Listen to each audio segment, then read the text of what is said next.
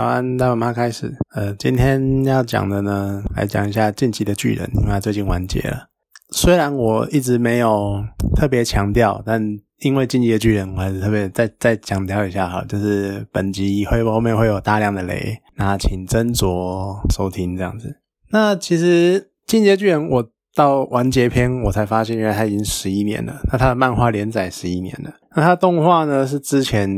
我也忘了几年前，然后开始爆红。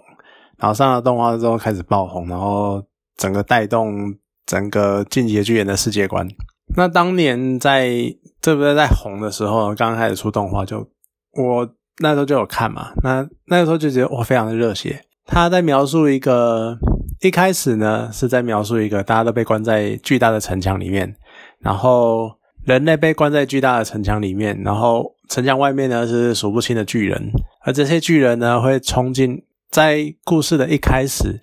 就冲进来，冲进城墙里面，然后开始吃人。然后吃人之后呢，开始消灭了整个人群啊。然后甚至于第一集就把主角的妈妈吃掉了。而第一集的结尾是吃掉妈妈那一个画面，我觉得算是蛮震撼的场面，因为就是一种充满了绝望感，然后一种末世界末日那种感觉。他把那种气氛营造的很好。那后来动画的。剧情就慢慢的推展，然后推展到主角为了这个东西，然后加入了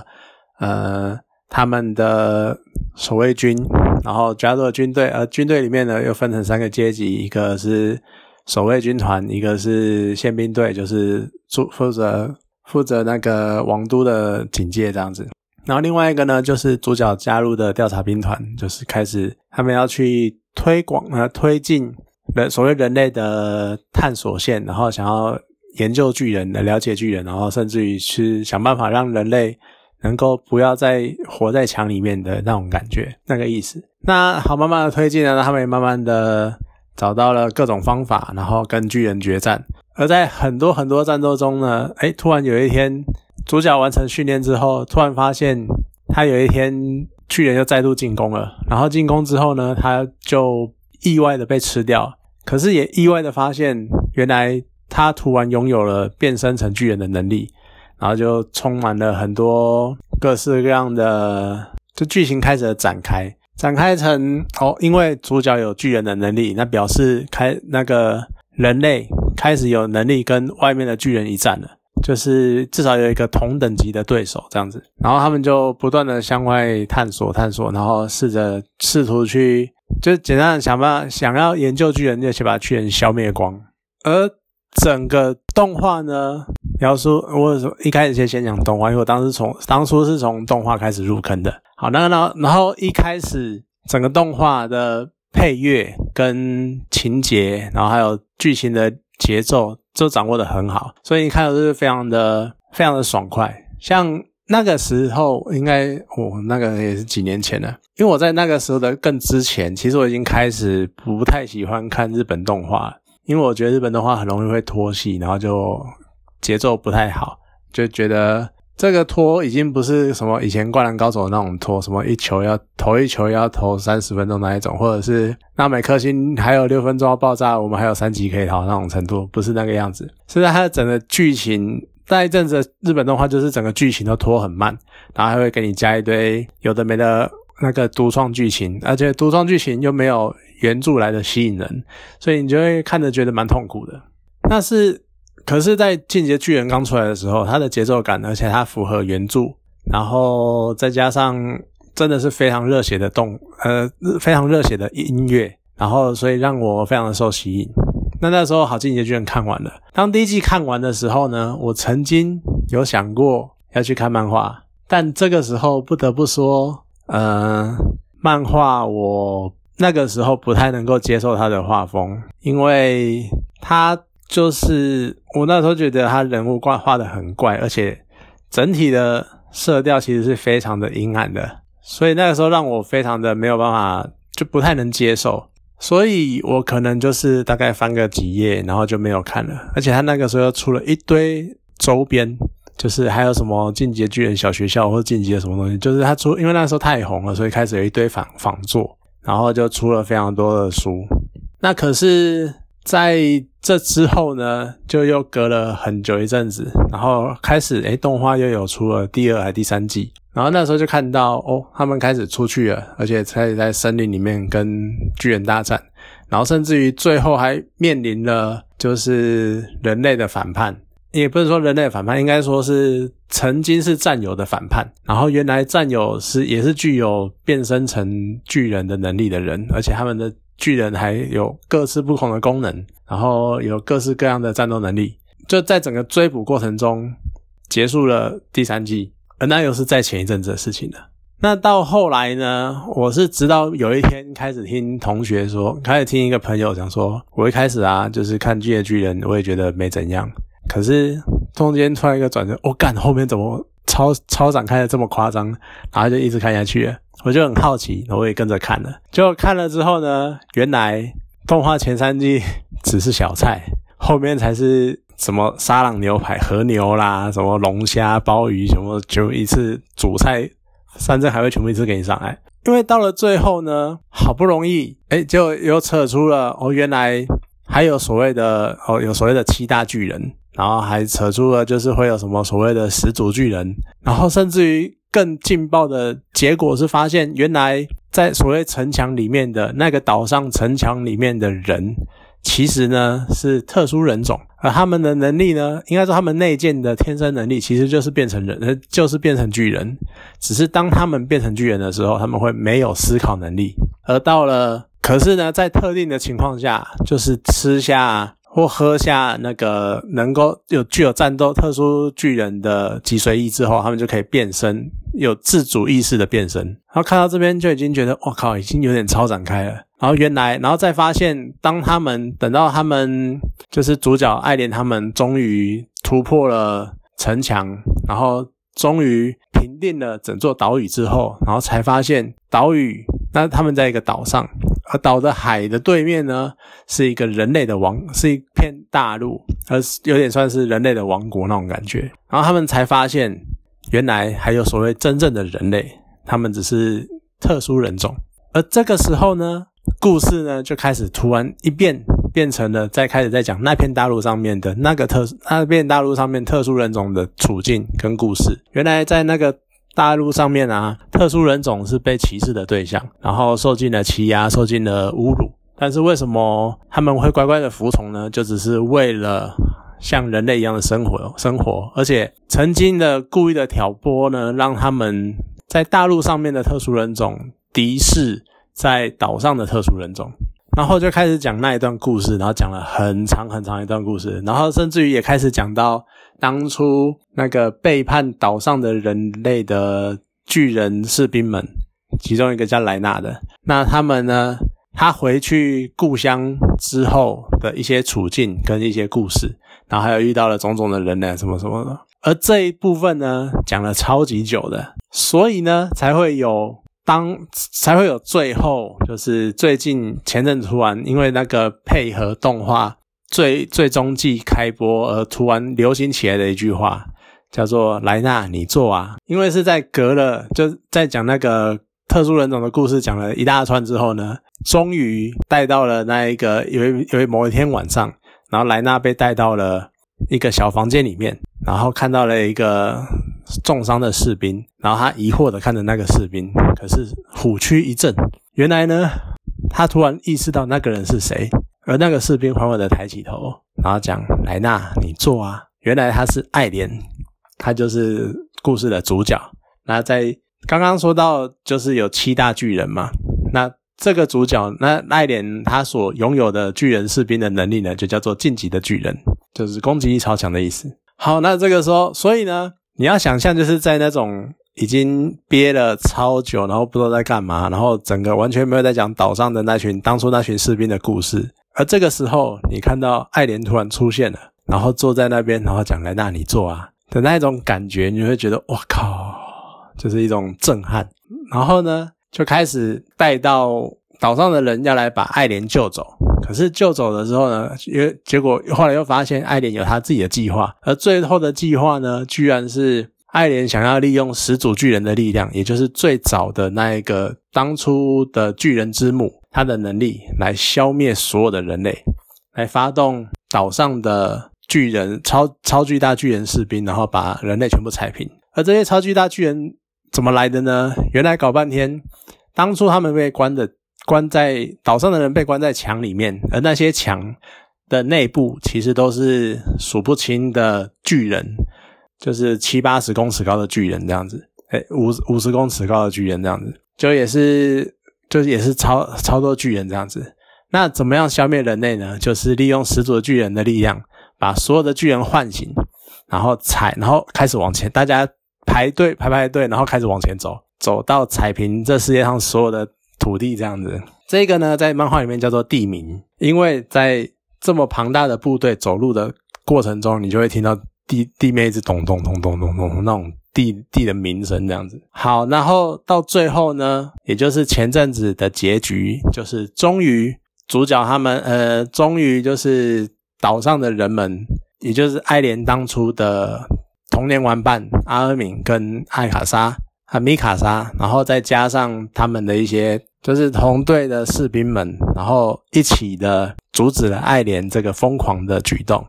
然后最后就是回归一切嘛。那整部作品，那以刚刚讲的呢，就只是大概整个故事的流程。那当然，过程中其实他不断的在探讨的一个是什么叫做自由？因为爱莲他其实从头到尾想要追寻的都是自由，他不想要当被关在笼中的鸟，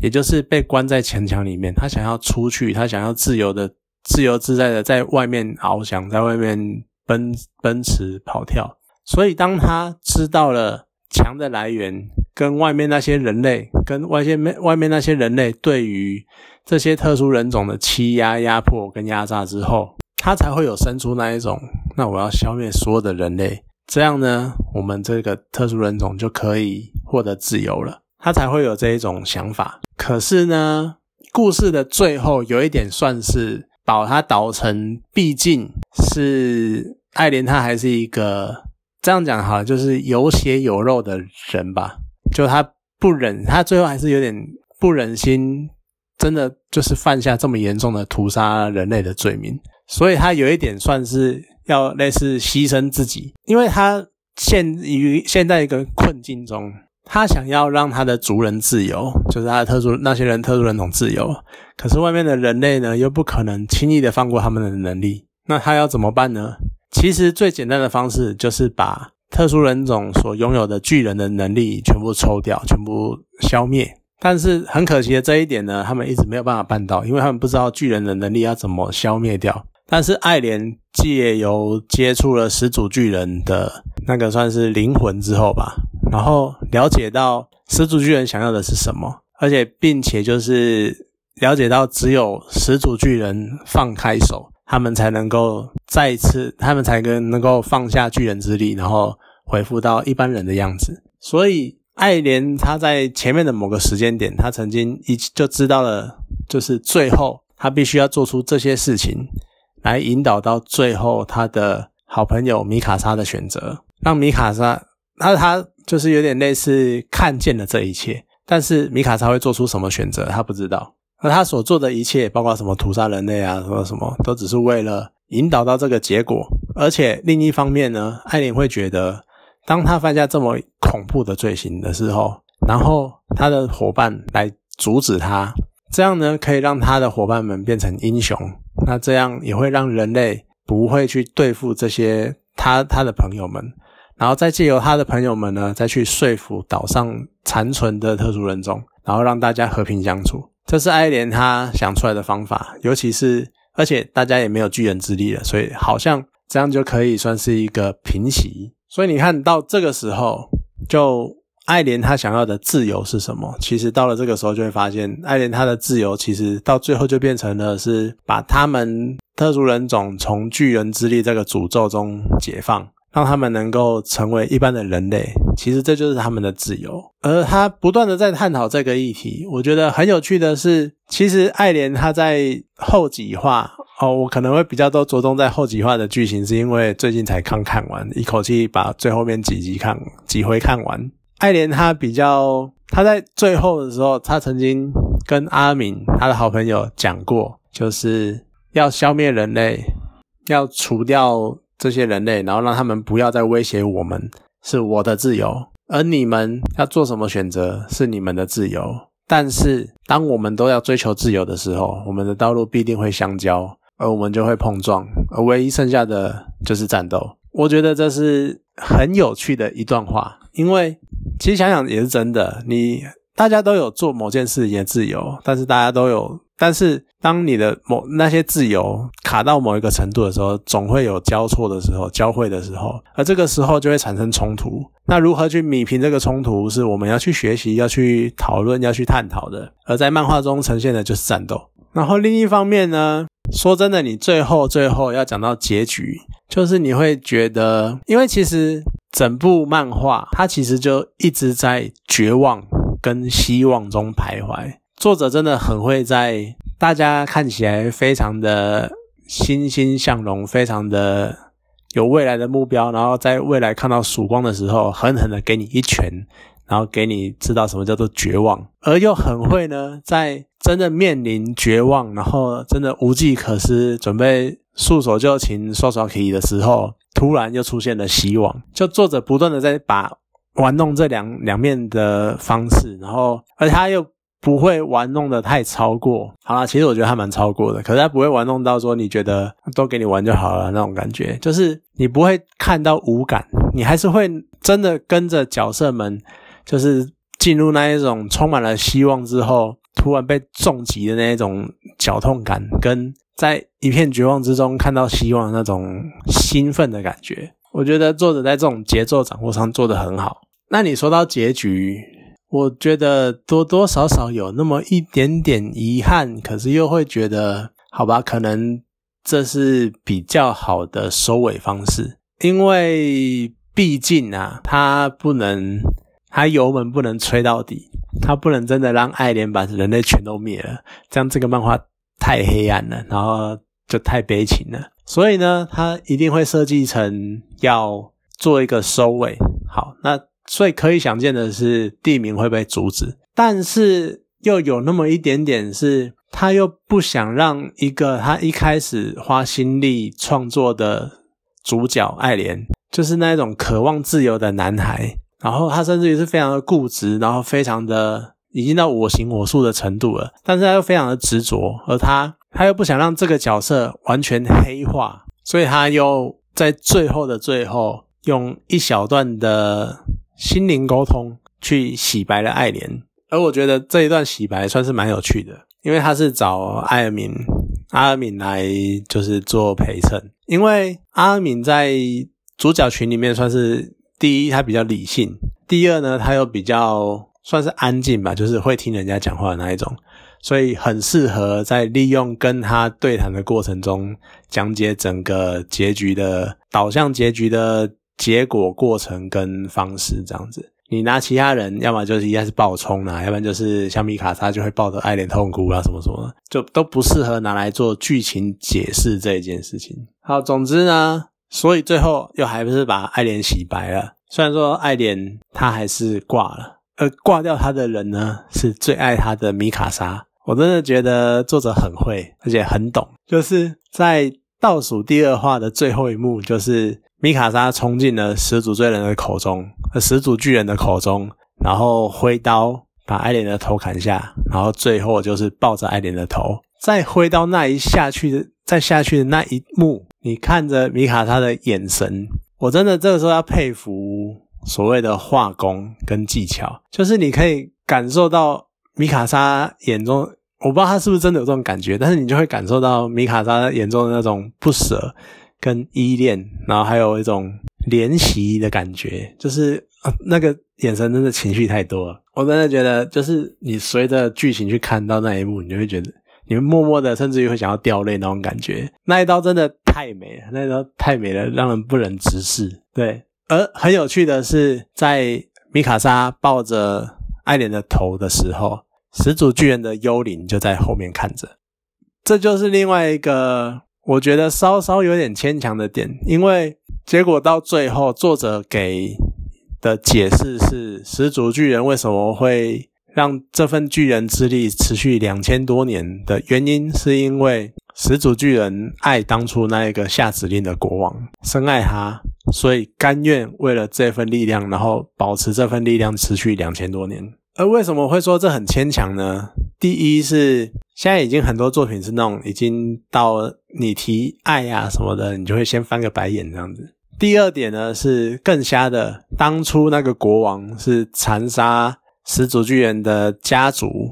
亲人，然后甚至于还残害始祖巨人他本人，然后还最后还逼他去承接巨人之力。而他在这种情况之下，始祖巨人居然深爱着当初那个国王，这已经是我觉得已经超越斯德哥尔摩等级了，这斯超越斯德哥尔摩症候群了，这已经太夸张了。而且还两千持续两千多年，而且另外一点稍微让人不满的就是，他也就只这样带过，他没有更深一层的去讲。不过我觉得再更深一层讲，反而可能就会烂尾吧。就这一部分也就只好快速的带过去这样子。那总之，当始祖巨人的幽灵看着米卡莎砍下了爱莲的头，虽然说爱莲他托梦给阿敏他们是讲说他的目的，他。所看到的一切就只导向最后米卡莎的选择，而他知道这样会影响始祖巨人的决定。而米卡莎最后的选择呢，就是砍下了爱莲的头，而也导致始祖巨人最后的决定呢，就是撤回放下他的爱，然后撤回了巨人之力。只是这一段就会觉得有点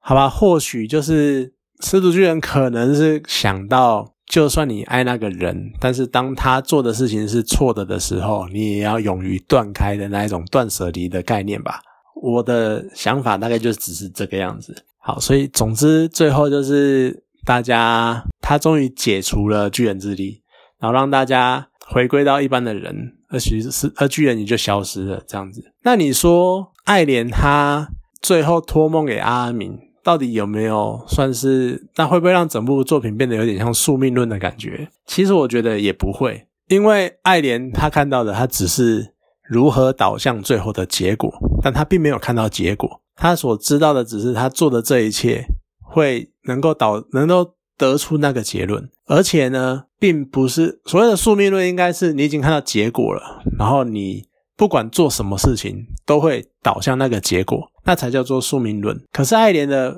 这个方式，爱莲的这个状况比较像是他知道只有这个方式可以去导向最后让米卡莎做出选择，虽然他不知道是什么选择，而让始祖巨人改变他的决定。所以爱莲用这一切的每一个步骤照做，去得到最后的那个结果。所以我不觉得这是宿命论，我觉得就是一个算是有也。就是到了最后，还是有点悲伤的决定就对了，因为你明知道这些会造成这些伤亡，会造成这些后果，甚至于在某一段是爱莲他们当那一群当初的一个很好的战友，然后牺牲了，爱莲也只能大笑，因为他已经看到了这个结果，但是为了达到最后的最后的结局，他还是要这样做的那一种心酸，所以我觉得。结局算是已经算收的很好了，因为就综合我刚刚讲的嘛，你不能太黑暗的结果，然后毕竟要抱有希望，然后呃事情也要解决，然后米卡莎虽然说不能跟爱莲长相厮守，但是他们至少是达到某种程度的隐居，我觉得已经算是很不错了。那这一部呢，也是近年来完结的一部长篇巨作，而且我觉得。算是因为收尾收的不错，所以它已经可以算是一部经典。嗯，虽然说它真的整体剧情还是蛮黑暗的，我觉得是值得一看。但是对我来说，我可能不会想要收吧。好，那动画现在还在每周一集在 Netflix 上映，对我希望慢慢看吧。反正配上动画应该会有更不一样的感觉，因为动画真的制作。制作很用心，尤其配上那个配乐什么的，就那个战斗的场面都超有 feel 的，然后真的很棒。那漫画就是强在剧情，而且剧情高真的是高潮迭起。那很推荐花一点时间去把整部看完，你会得到每个我相信每个人都会得到不一样的对自由的感受，对结局的自己的看法。好，那今天这一集呢讲有点长，那就先讲到这边了，谢谢大家。